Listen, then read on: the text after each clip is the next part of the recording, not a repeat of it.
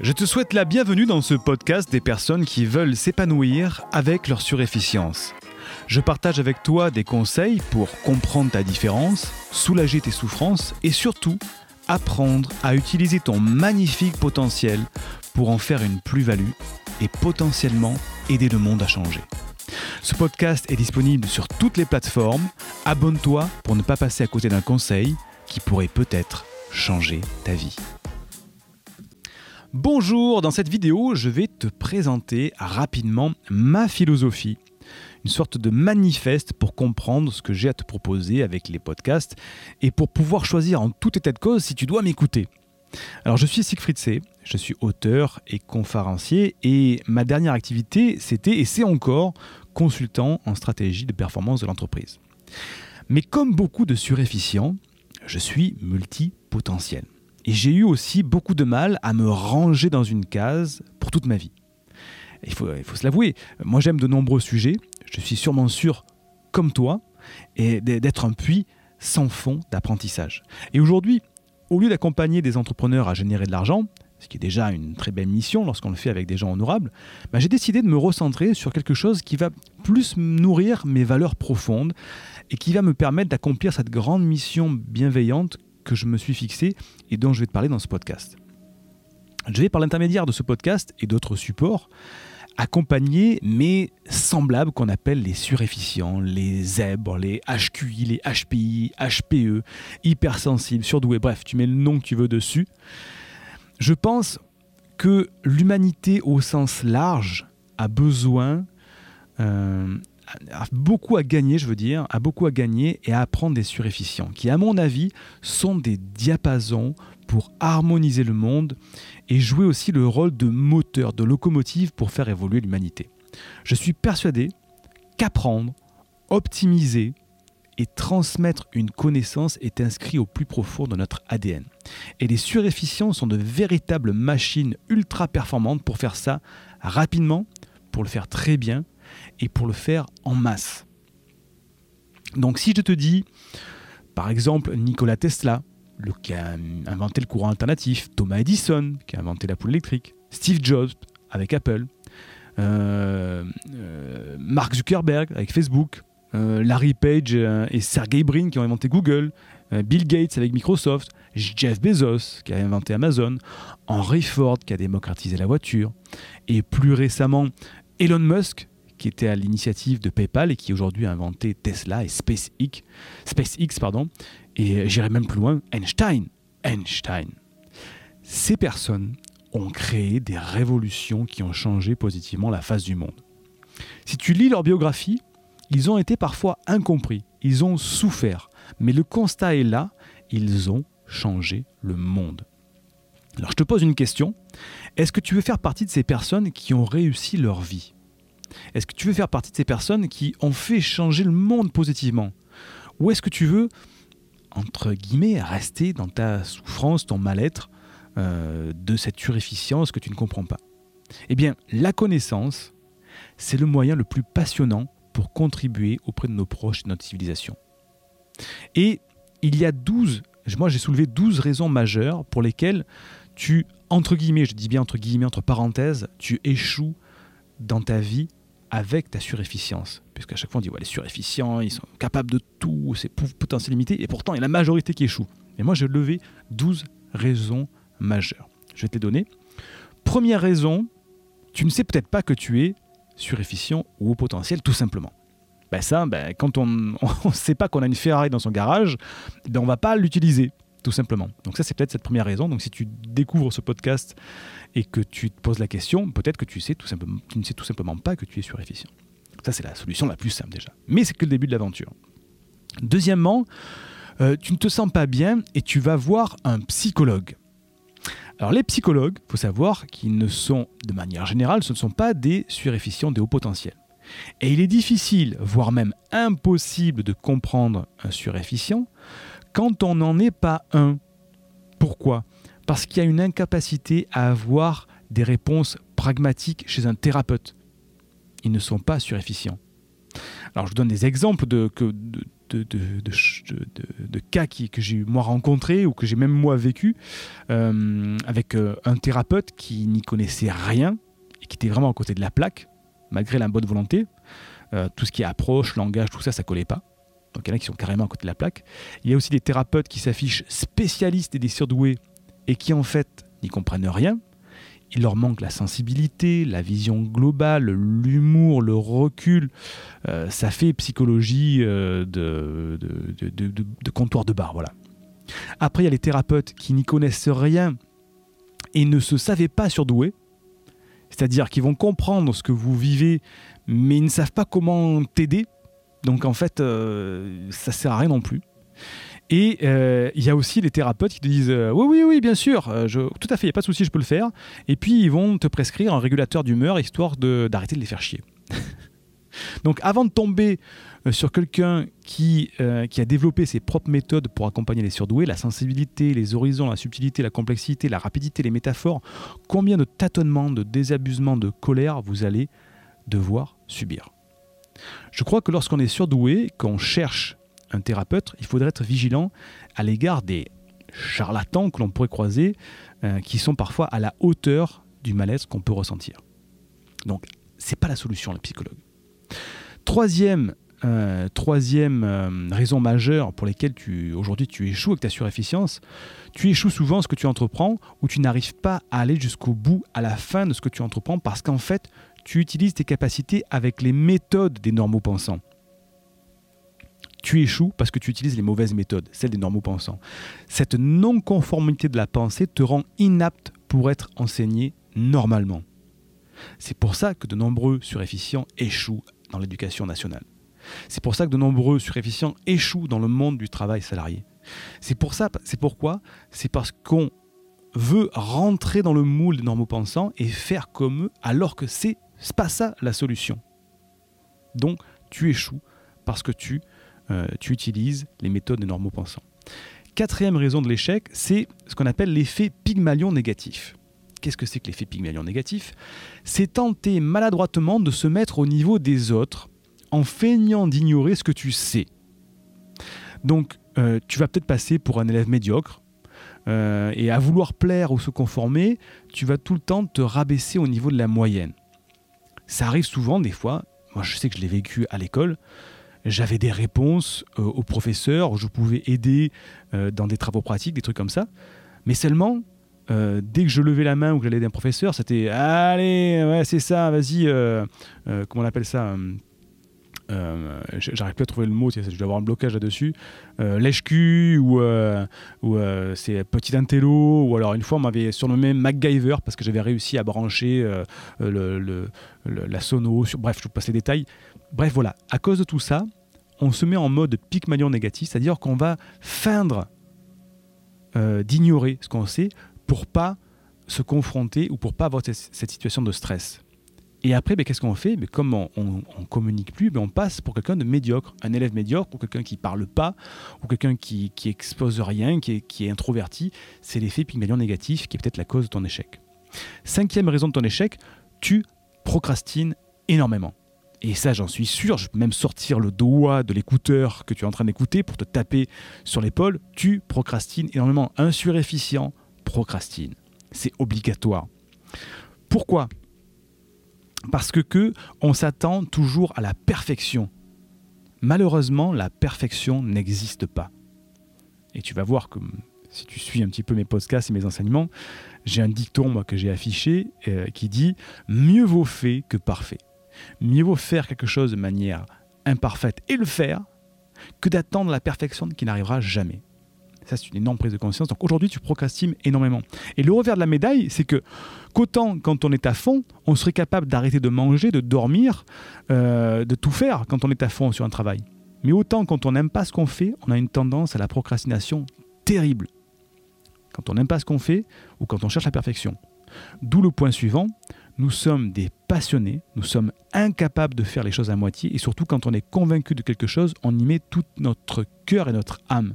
Mais on attend toujours le bon moment, et on procrastine, et on fait rien. pour te donner un exemple, J'étais passionné de cinéma quand j'étais tout jeune.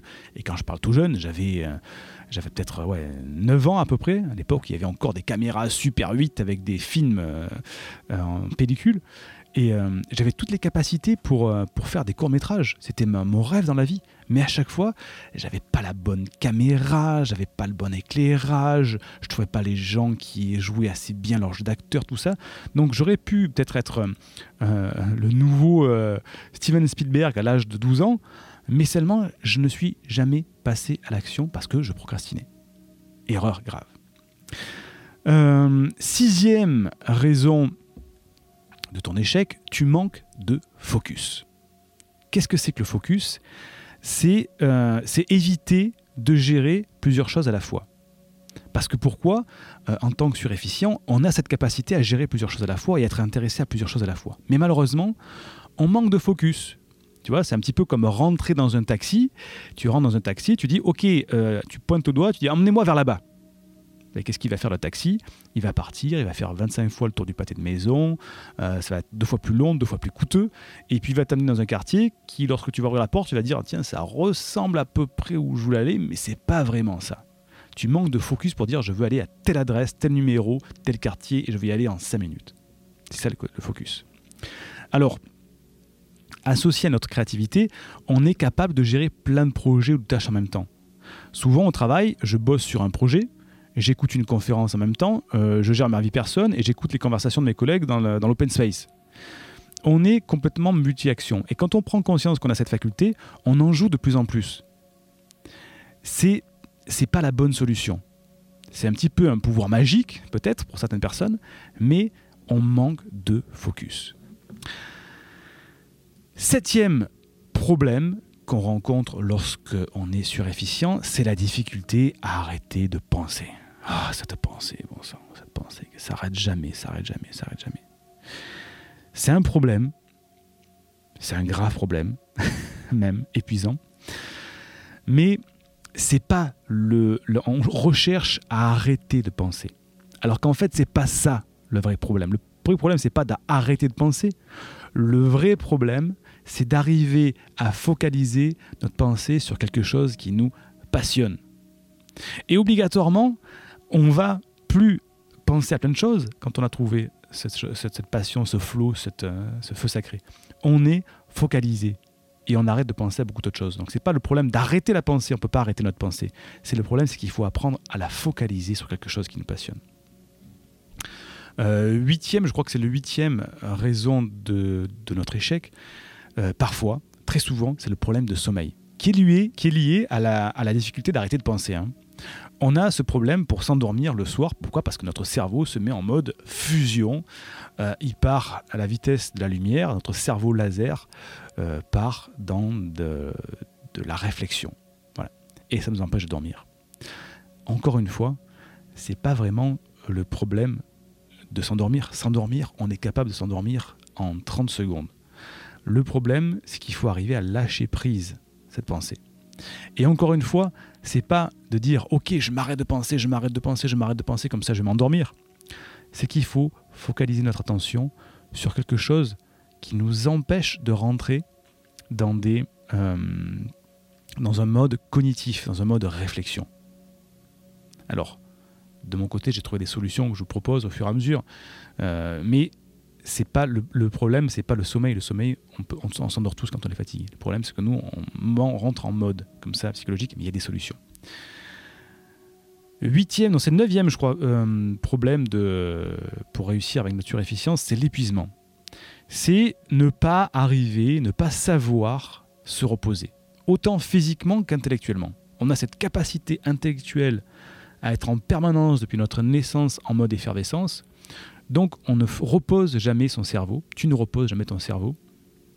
Et aussi, euh, même physiquement, alors c'est peut-être pas le cas de tous les surefficients, mais je sais, que, ceux que je rencontre en général, ils ont cette énergie-là, et moi-même j'ai cette énergie-là, de ne jamais arriver à m'épuiser physiquement ou intellectuellement. On n'arrive pas à trouver nos limites. Et malheureusement, malheureusement, ça peut t'amener au burn-out, et à la dépression. Je l'ai vécu, je ne te le souhaite pas du tout, mais c'est malheureusement le lot de 99% des surefficients de faire un burn-out, une dépression, parce qu'on n'a pas réussi à se reposer physiquement, intellectuellement, parce qu'on ne sent pas cette limite que sent tout le monde. Euh, dixième raison de euh, l'échec que tu as, que j'ai eu avec la surefficience, c'est le manque de stratégie pour obtenir un résultat, quelque chose. Euh, un résultat dans ta carrière, quelque chose que tu as demandé, dans les relations amoureuses. Tu as un manque de stratégie. Alors je ne parle pas de la stratégie vicieuse, hein, mais tout le monde a besoin de stratégie. Le sportif de haut niveau a besoin d'une stratégie. Le, médecin qui opère quelqu'un, un patient, a besoin d'une stratégie. Donc, je parle de la bonne stratégie. Alors, on déteste l'injustice, la mauvaise foi, les gens qui mentent, qui trichent, qui maltraitent les autres, que ce soit les êtres humains ou les animaux. On ne comprend tout simplement pas la bêtise humaine, la violence, les passe-droits. On est des vrais bisounours et on est extrêmement naïfs. C'est pour ça que on a cette aversion de la stratégie. On a aussi un grand sens de la justice, l'équité, la moralité. On est intolérant à l'injustice, pour nous et pour les autres. Euh, on a un respect des règles, des, règles bien comprises, des règles logiques. Mais on a tendance à questionner l'autorité. Et tout ça fait que cette stratégie, qui nous, nous paraît euh, rigide, nous paraît négative, on ne l'assimile pas pour obtenir quelque chose.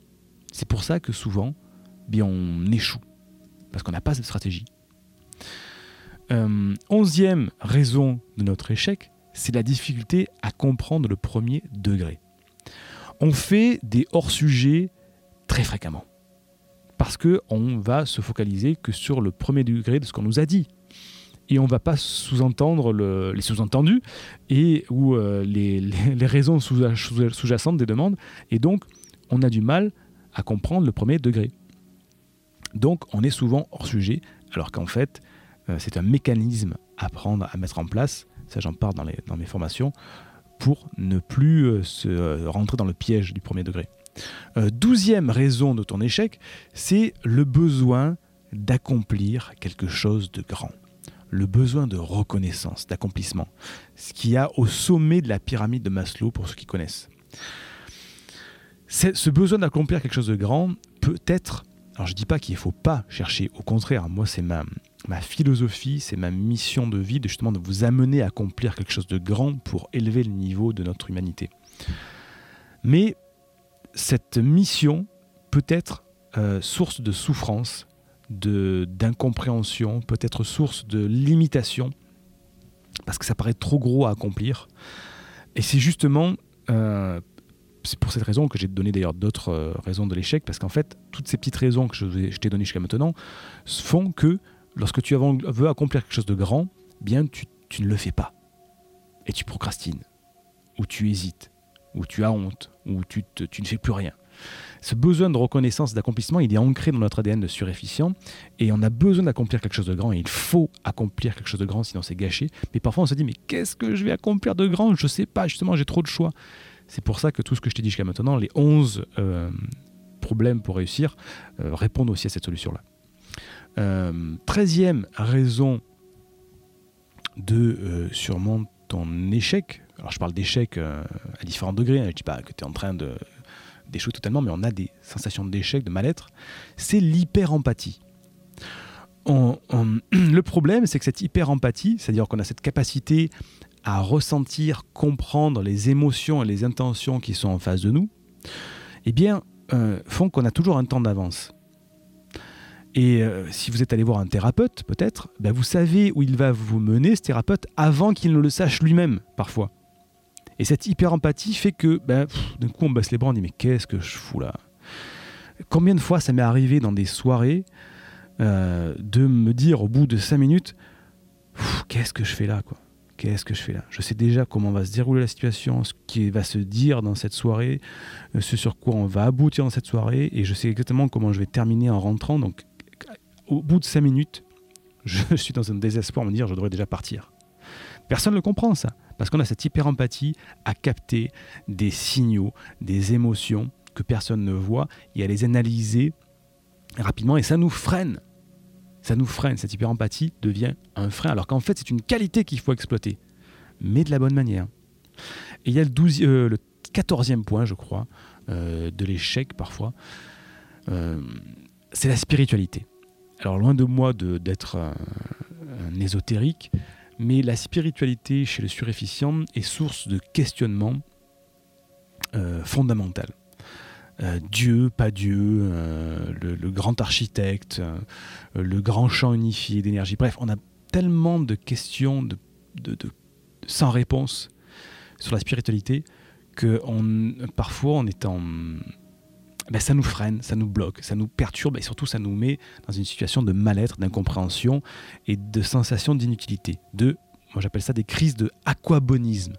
À quoi bon À quoi bon venir sur Terre puisque c'est pour mourir à la fin et que tout disparaisse tu les comprends, ces crises de l'aquabonisme, là, hein, celles dont je te parle.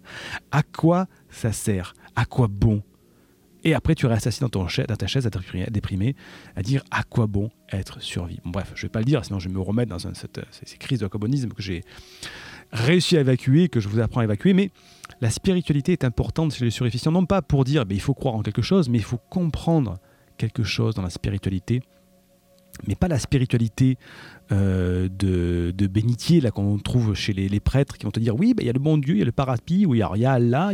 Non, la spiritualité, le suréficient a besoin d'une spiritualité qui soit une spiritualité de compréhension, une spiritualité de cause à effet. Moi, j'ai trouvé ma propre réponse à la spiritualité. Elle est à la fois très scientifique et philosophique, et je vais faire un podcast là-dessus parce que c'est tellement intéressant. Mais tu dois trouver spiritualité. Mais encore une fois, pas la spiritualité de tout le monde. Elle te convient pas. Ta propre spiritualité qui va, elle, te rassurer, t'apaiser. Et enfin, te donner des réponses à qu'est-ce qu'il y a après, qu'est-ce que c'est, à quoi bon on est ici. Donc, ça, ce sont les 14, euh, les 14 euh, points de l'échec. Mais en fait, euh, les vrais problèmes ne sont pas ceux que tu crois, tu vois. c'est pas vraiment des problèmes à chaque fois. Ce que tu as besoin à chaque fois face à ces 14 problèmes, c'est ce qu'on appelle un reframing. Qu'est-ce que c'est qu'un reframing? Le reframing, c'est reprendre un problème et le retourner dans tous les sens pour trouver en fait quelle est la véritable source au problème. Et en général, parfois, je te donne une analogie, euh, tu arrives pour entrer dans un bureau, la porte est fermée, eh bien tu vas taper sur la porte, essayer de tourner la poignée, tu vas pousser avec ton épaule, tout ça, alors qu'en fait, il y a une deuxième porte dans le couloir à côté. Et le framing, c'est ça, c'est le problème. C'est pas cette porte qui est fermée en face de toi, sur laquelle tu t'énerves, tu t'épuises, tu te fatigues. Mais en fait, le problème, c'est qu'il faut juste, regarde, tu prends le couloir à droite, tu tournes une fois à gauche, et tu as une porte qui est grande ouverte. Le problème, c'est de trouver l'autre problème. Le problème, c'est que tu n'as pas regardé dans la bonne direction. C'était pas ça le problème. La porte n'était pas fermée, le bureau n'est pas fermé, tu n'es pas passé par la bonne porte, mon gars. Mais c'est ça le surefficient. Il a besoin de ce reframing à chaque fois parce qu'encore une fois, on, essaie de se conformer aux normes pensants, alors en fait, c'est pas ça. Euh, tu vas voir peut-être un psychologue, euh, comme je l'ai dit tout à l'heure. Euh, le vrai problème, c'est pas d'aller voir le psychologue, c'est que tu arrives, tu n'arrives pas à obtenir des réponses pragmatiques qui te donnent des résultats mesurables rapidement au niveau de tes besoins élevés. Et le, psychologue, généralement, généralement c'est un théoricien des surefficients, c'est pas un surefficient qui a réussi lui-même. Et encore une fois, on n'apprend pas à faire du vélo dans un livre théorique. Donc le surefficient, toi qui es surefficient, tu ne peux pas apprendre, enfin tu ne peux pas prendre des conseils de quelqu'un qui ne sait pas faire du vélo. Tu prends quelqu'un qui te dit oui moi je sais faire du vélo, je l'ai lu dans un livre, j'ai appris à le faire. Et tu dis mais est-ce que tu es déjà monté sur un vélo? Bah non, je suis jamais monté dans un vélo. Tu, tu te rends compte du gap de différence entre savoir-faire et faire dans ce cas-là. Et là c'est juste du vélo. Donc que va t'apprendre un psychologue qui va te dire oui bah, je sais moi guider les surefficients. Oui, mais est-ce que tu es un surefficient? Est-ce que tu es déjà monté sur le, vélo difficile et surefficient? Ah non, je ne suis pas surefficient. Mais donc, ils vont peut-être aider, c'est vrai. Ils font un travail formidable, il ne faut pas non plus que je sois que je dénigre. Certains le font très bien, mais seulement c'est limité. C'est ça que je veux dire. Euh, le problème aussi, c'est que tu, tu, parfois on va tu vas avoir besoin de valider que tu es HP. Peut-être que si tu écoutes ce podcast, tu te dis, ouais, ok, je pense que, mais je ne suis pas allé passer de test QI. Euh, euh, j'ai peut-être besoin d'un diagnostic avec un cabinet de psychologie euh, qui soit dédié au surefficient. Mais le problème, c'est pas que tu as besoin d'un diagnostic HPI. que ce soit HPI, HPE, Zèbre, HQI, etc. Le vrai problème, c'est que tu as un mode de fonctionnement de ton cerveau différent et que ce n'est pas le résultat du test qui te donnera le mode d'emploi. Tu as besoin de comprendre ton fonctionnement pour t'exploiter, pour l'exploiter de manière optimale. C'est ça il faut vraiment reframer tout ça, tu vois. toutes ces problématiques que je t'ai données. Alors, je ne vais, je vais pas le faire pour chaque, tu vois. Euh, l'effet Pygmalion négatif, ben là aussi, encore une fois, cette tendance à dévaloriser, il faut, faut faire un reframing dessus. La procrastination, encore une fois, il faut faire un reframing. Le manque de focus, la difficulté à arrêter de penser, etc., etc., tout ça, il faut faire un reframing. Et ce qui me différencie le plus de la masse ou de la vie, de la moyenne de ce que j'ai pu lire, écouter, euh, apprendre jusqu'à maintenant, c'est que je ne te propose pas d'aller mieux. Je te propose de devenir mieux que les autres. Alors je dis ça sans, euh, euh, sans aspect de gourou, dire que les autres sont pas bien et, cliver les, les camps, hein, pas du tout. Mais moi je te propose pas d'aller mieux. Je te propose de devenir mieux que les autres, d'être un phare pour éclairer les autres, un guide, un acteur de l'avenir de notre société. Et t'as pas besoin d'un psychologue pour aller mieux. La solution, elle est en toi elle n'est pas à l'extérieur de toi. Tu n'as pas besoin d'une étiquette de HP pour aller mieux. Tu peux réussir, t'épanouir en tant que surefficient. Tu peux transformer en force talent ce que tu considères comme une tare. Tu peux réussir et faire don de tes différences. Tu peux accomplir, terminer, obtenir cette sensation positive d'accomplissement plus souvent que tu l'imagines. Tu peux calmer ton esprit. Tu peux changer positivement ta vie rapidement. C'est simplement un changement de paradigme, un switch, un reframing. Alors moi j'ai mis au point une méthode qui s'appelle la méthode de reframing cognitif autonome, la méthode RCA. Euh, et je, t'expose rapidement pour que tu comprennes ce que c'est. Hein. Euh, ma méthode se base sur le fait de, premièrement, alors, euh, apaiser, il faut quand même apaiser cette, souffrance. Deuxièmement, cadrer cette, cette surefficience. Troisièmement, structurer cette, surefficience. Quatrièmement, simplifier cette, cette surefficience. Et cinquièmement, fêter, célébrer cette surefficience. Apaiser, cadrer, structurer, simplifier et fêter. Tout ça. C'est ça ma méthode. Pour vraiment t'amener euh, de cette situation peut-être de souffrance aujourd'hui, ou peut-être de mal-être, tout simple, à vraiment utiliser ton plein potentiel de surefficient cette, méthode, c'est vraiment conçu pour les surdoués. Les HP, HPI, les sur, enfin, tu mets le nom que tu veux, les hypersensibles, il y a beaucoup de modes là-dessus, qui ont besoin d'apaiser, de soulager leur souffrance, le stress, l'incompréhension. Mais par rapport aux, solutions classiques des psychologues ou d'autres euh, thérapeutes, ça a l'avantage exclusif de trouver des solutions pour transformer tes différences en dons, en talent, en force unique, en force unique j'en bégaye, grâce à cette méthode RCA. Donc comme je te disais, tout ça, je ne l'ai pas sorti de mon chapeau de, magicien, hein. c'est sur, la base d'observations, d'études, beaucoup de recherches que j'ai faites, euh, c'est vraiment de l'investigation, euh, c'est des solutions vraiment pour accompagner les potentiels vers la stabilité et le développement. Euh, alors, j'ai créé, euh, je suis en train de créer ce manifeste, c'est un petit peu ce que je suis en train de t'expliquer, hein, cette déclaration de notre philosophie, parce que je veux vraiment euh, démarrer ce mouvement, euh, démarrer un mouvement pour que les surefficients, je vais pas dire, je vais pas rentrer dans des mouvements de guerre parce que c'est pas la guerre, mais j'aime bien me prendre la métaphore des X-Men. Est-ce que tu connais, je pense, tu as dû au moins voir une fois, la série de films X-Men au cinéma? Qu'est-ce que sont les X-Men?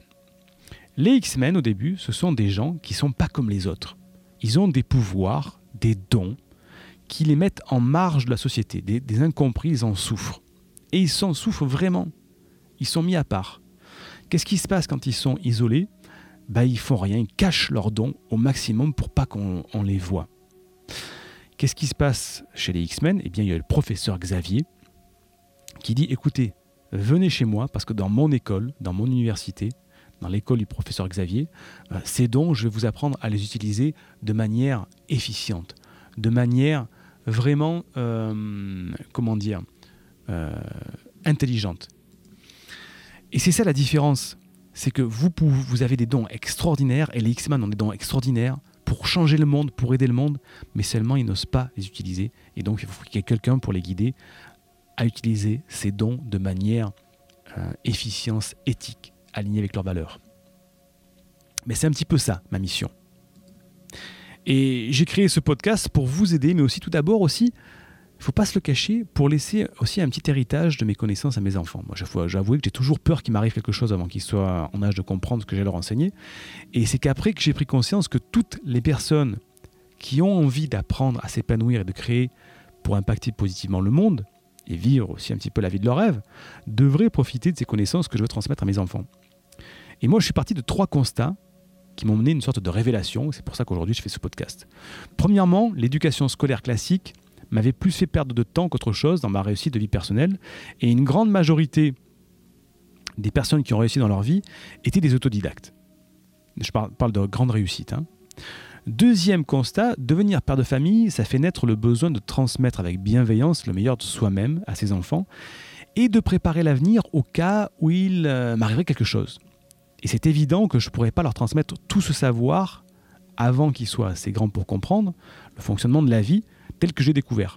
Donc c'est donc devenu une évidence pour moi de leur laisser un héritage de mes connaissances sous forme de contenu numérique, euh, non pas à la base pour le faire fructifier, mais pour qu'ils s'en servent personnellement si je n'étais plus là. C'est un héritage bienveillant sur tout le savoir, les compétences que j'ai acquises et qui m'ont permis de m'épanouir, de créer une vie sur mesure.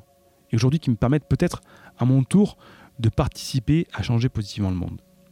Deuxième constat. Troisième constat, j'ai découvert récemment, et très tardivement, à plus de 40 ans, que euh, je suis surefficient, surdoué.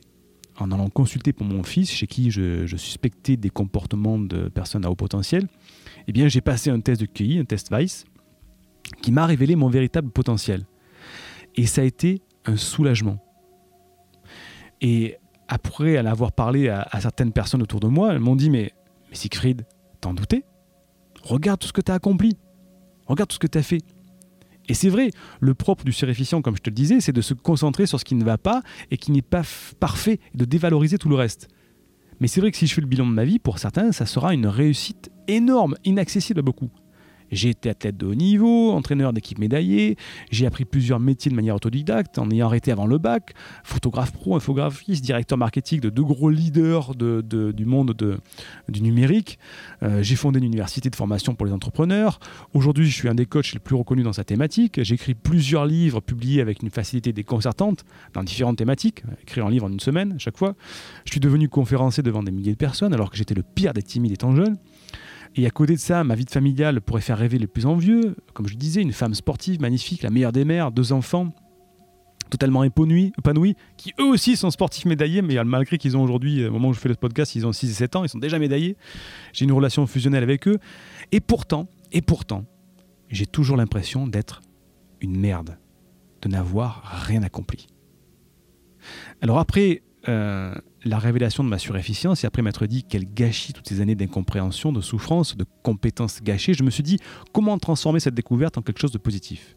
Ben, c'est ma femme qui m'a apporté la solution. Elle m'a dit, je la cite, mais tu es la personne la plus à même d'aider les surefficients, ce ne sont pas les psys qui vont y arriver. Ce ne sont pas les psys.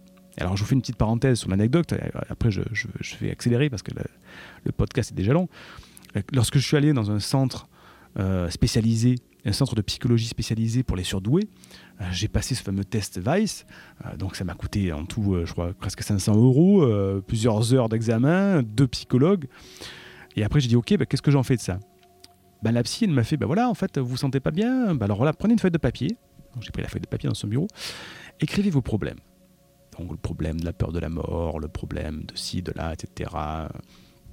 M'a dit, ok, très bien, maintenant, faites un cercle autour de vos problèmes. Donc j'ai dessiné un cercle autour de mes problèmes. Elle m'a dit voilà, maintenant vos problèmes sont là. Ben maintenant, euh, vous allez froisser cette feuille. Donc j'ai froissé la feuille. Elle m'a dit voilà, maintenant vos problèmes sont là, vous les avez froissés. Ils sont plus, euh, ce sont plus vos problèmes. Il faut les oublier, il faut les mettre de côté. Et là j'ai dit ok. Donc j'ai fait tout ça pour que toi, en tant que psychologue spécialisé des surdoués, tu me, dises d'écrire que mes problèmes sont dans un cercle en papier, que je les froisse et qu'ils ont disparu. J'ai fait bravo. Alors, j'ai pas dit bravo, hein. Je suis sorti et j'avouais que j'étais abasourdi. J'ai dit, mais en fait, c'est quoi? C'est ça, un psychologue spécialisé dans la surdouance? Bref. C'est là, après, au bout d'un moment, que, que, que l'alignement entre ma mission de vie euh, et la vision professionnelle s'est produit. C'est un déclic qui me permet aujourd'hui d'allier passion, famille, profession et partage. Parce que je ne cache pas que je vais, je, vais pas le cacher, hein. si je veux mener à bien ma mission, je vais devoir monétiser mon savoir, c'est ce qu'on appelle l'économie de la connaissance. Et l'économie de la connaissance, c'est le moyen le plus passionnant pour contribuer auprès de nos proches, de notre civilisation, tout en gagnant notre vie de manière éthique. Donc toutes les deux semaines, je, ou toutes les semaines, ça verra, je verrai, je sors une formation pour justement t'aider à comprendre ta différence, soulager tes souffrances et surtout apprendre à utiliser ton magnifique potentiel pour en faire une plus-value et potentiellement aider le monde à changer. Alors les formations sont complémentaires. Je propose ça pour aller plus loin à ceux qui ont envie de conseils plus pointus. Mais sinon, tu peux te contenter de suivre les podcasts qui sont déjà une source de connaissances très utile. Enfin, je le pense. Ma vision, d'ici que d'ici les dix prochaines années, il y ait une communauté de 50 000 surefficients qui réussissent leur vie avec éthique et authenticité. Ce qui leur permet d'impacter positivement le monde en créant de la valeur et de tirer vers le haut l'ensemble de leur communauté vers une vie plus épanouie. Et ma mission, aujourd'hui, c'est aider les surefficients à développer, à s'épanouir et révéler leur potentiel avec mes formations. Ce sera la première université, numérique dont la vision c'est de faire naître les futures personnes qui révolutionneront positivement les prochaines décennies. Et même si ce n'est pas votre cas de révolutionner les prochaines décennies, si seulement vous pouvez avoir un premier petit déclic qui fait que vous allez aller mieux, vous allez être plus heureux, plus épanoui, plus quelque chose, ça sera déjà quelque chose d'extraordinaire, même si vous ne faites pas partie de ces gens qui vont changer les prochaines décennies. Alors abonne-toi à ce podcast pour ne rien rater. Je sors normalement trois podcasts par semaine. Il y a le lien en description pour m'indiquer à quelle adresse t'envoyer les autres podcasts. Tu peux te désabonner à tout moment. Pas de pub relou, juste trois emails par semaine avec du contenu précis et pertinent pour s'épanouir avec ta surefficience et en te disant voilà le podcast de la semaine. Tu peux aussi partager ce podcast à une personne qui en aurait besoin comme toi, parce que si personne n'écoute ce podcast, eh bien je ne vais pas parler dans le vide pendant des mois, je vais tout simplement garder ces conseils pour moi et mes enfants. Donc ça coûte rien, un mail, un SMS, un partage sur les réseaux sociaux de cette vidéo pour pouvoir justement aider d'autres surefficients. Merci de m'avoir écouté, c'était Siegfried C et je te dis à très vite pour le prochain podcast.